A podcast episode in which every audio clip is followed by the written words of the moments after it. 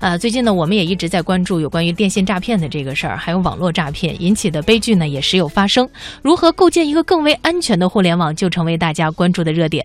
在电信网络诈骗犯罪当中，伪基站呢被称之为诈骗之源。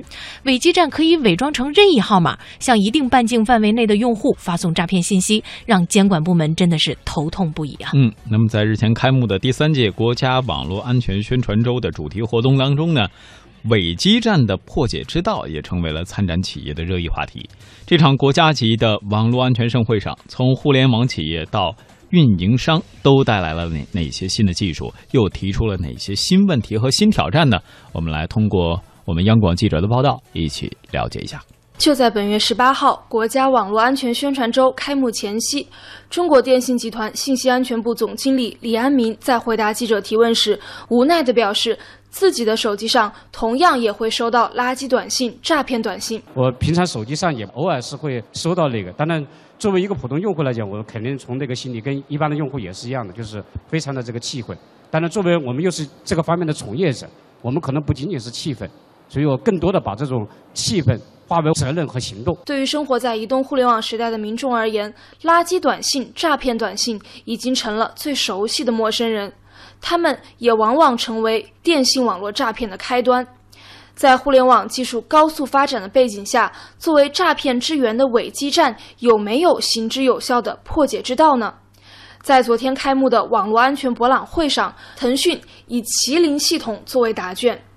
尽管以麒麟送子的“麒麟”二字命名，但解决电信诈骗难题的实际是一张图——全国伪基站实时监控全景图。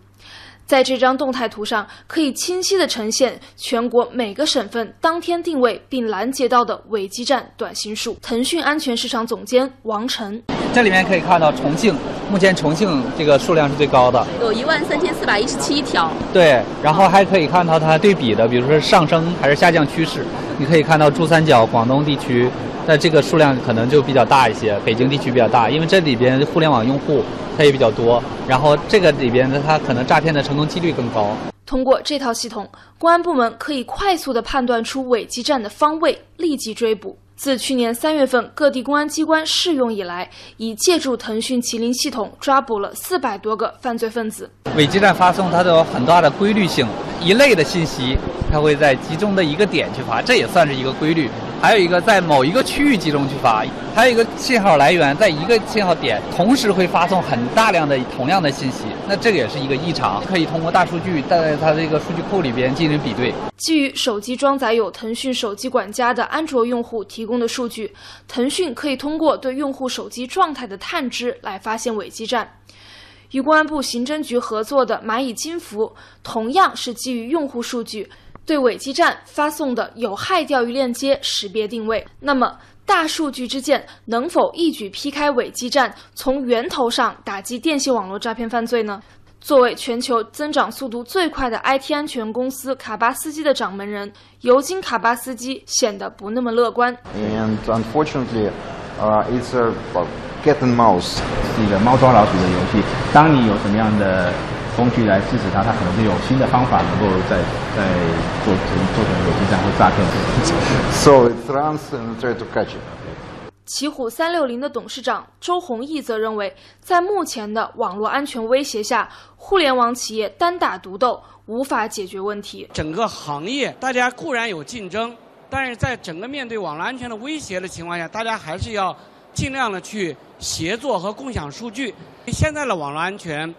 呃，不论是腾讯、阿里或者三六零，谁都在吹嘘自己做的最好。其实靠一家之力是无法真正解决网络安全的问题。新的合作才能带来新的安全。中国电信集团信息安全部总经理李安民提出，需要加强合作的，并不只有互联网安全领域的众多企业。最终要解决的确实是联防。从产业链的角度来讲。包括跟这个人民群众一起的共同的理由，但是联防的这个层面，包括技术，包括这个管理，呃，包括这个监管，整个的以及相应的政策和立法。